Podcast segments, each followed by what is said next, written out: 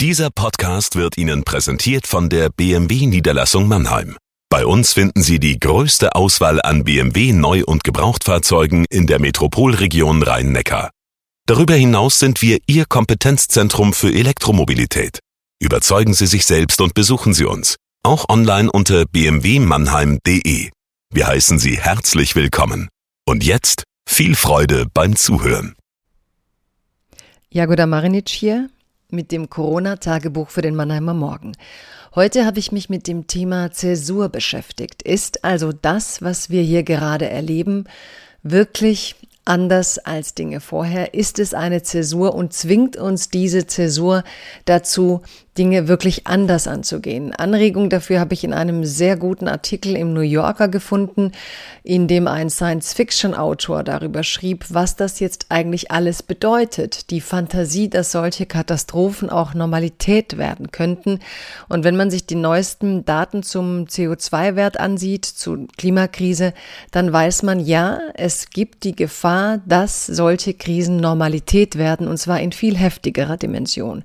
Deswegen glaube ich, ich back to normal, so sehr wir uns das wünschen und so sehr viele mit guten Gründen dafür plädieren, ist nicht die Lösung, sondern diese letzten Wochen zeigen uns eigentlich, wie vulnerabel Gesellschaft an sich ist, wie vulnerabel unser Fortschritt ist und dass wir Dinge wirklich anders angehen müssen.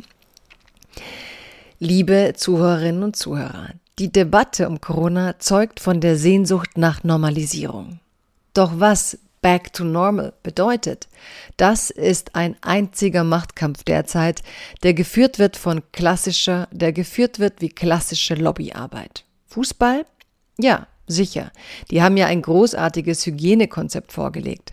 Hat es eigentlich jemand gelesen oder in die Hände bekommen? Autoindustrie. Ja, muss man ganz schnell retten. Prämien für die Systemrelevanten? Hm, schwierig.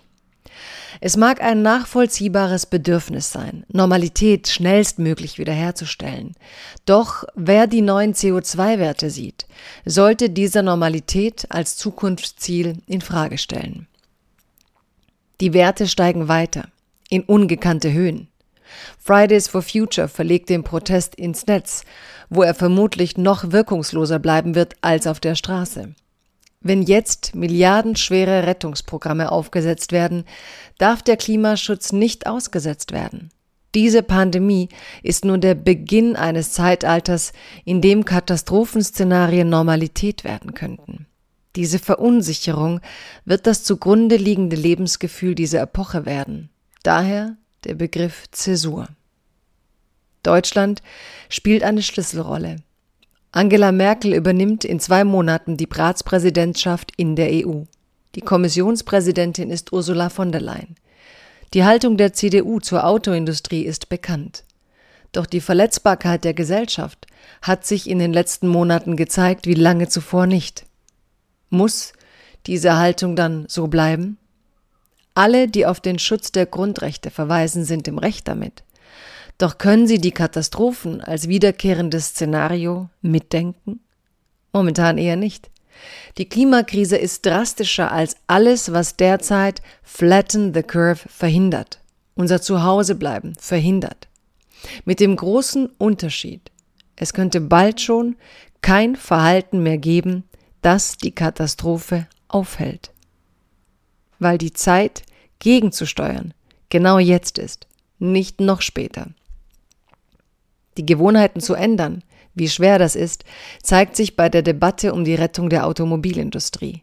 Die Fakten sind bekannt, doch die Lähmung überwiegt. Wer diese Krise als Zäsur versteht, muss neue Ansätze suchen. Gerade Deutschland kann jetzt im Rahmen der EU-Ratspräsidentschaft neue Ziele setzen. Eine Verantwortung, der wir gerecht werden sollten. Bleiben Sie gesund.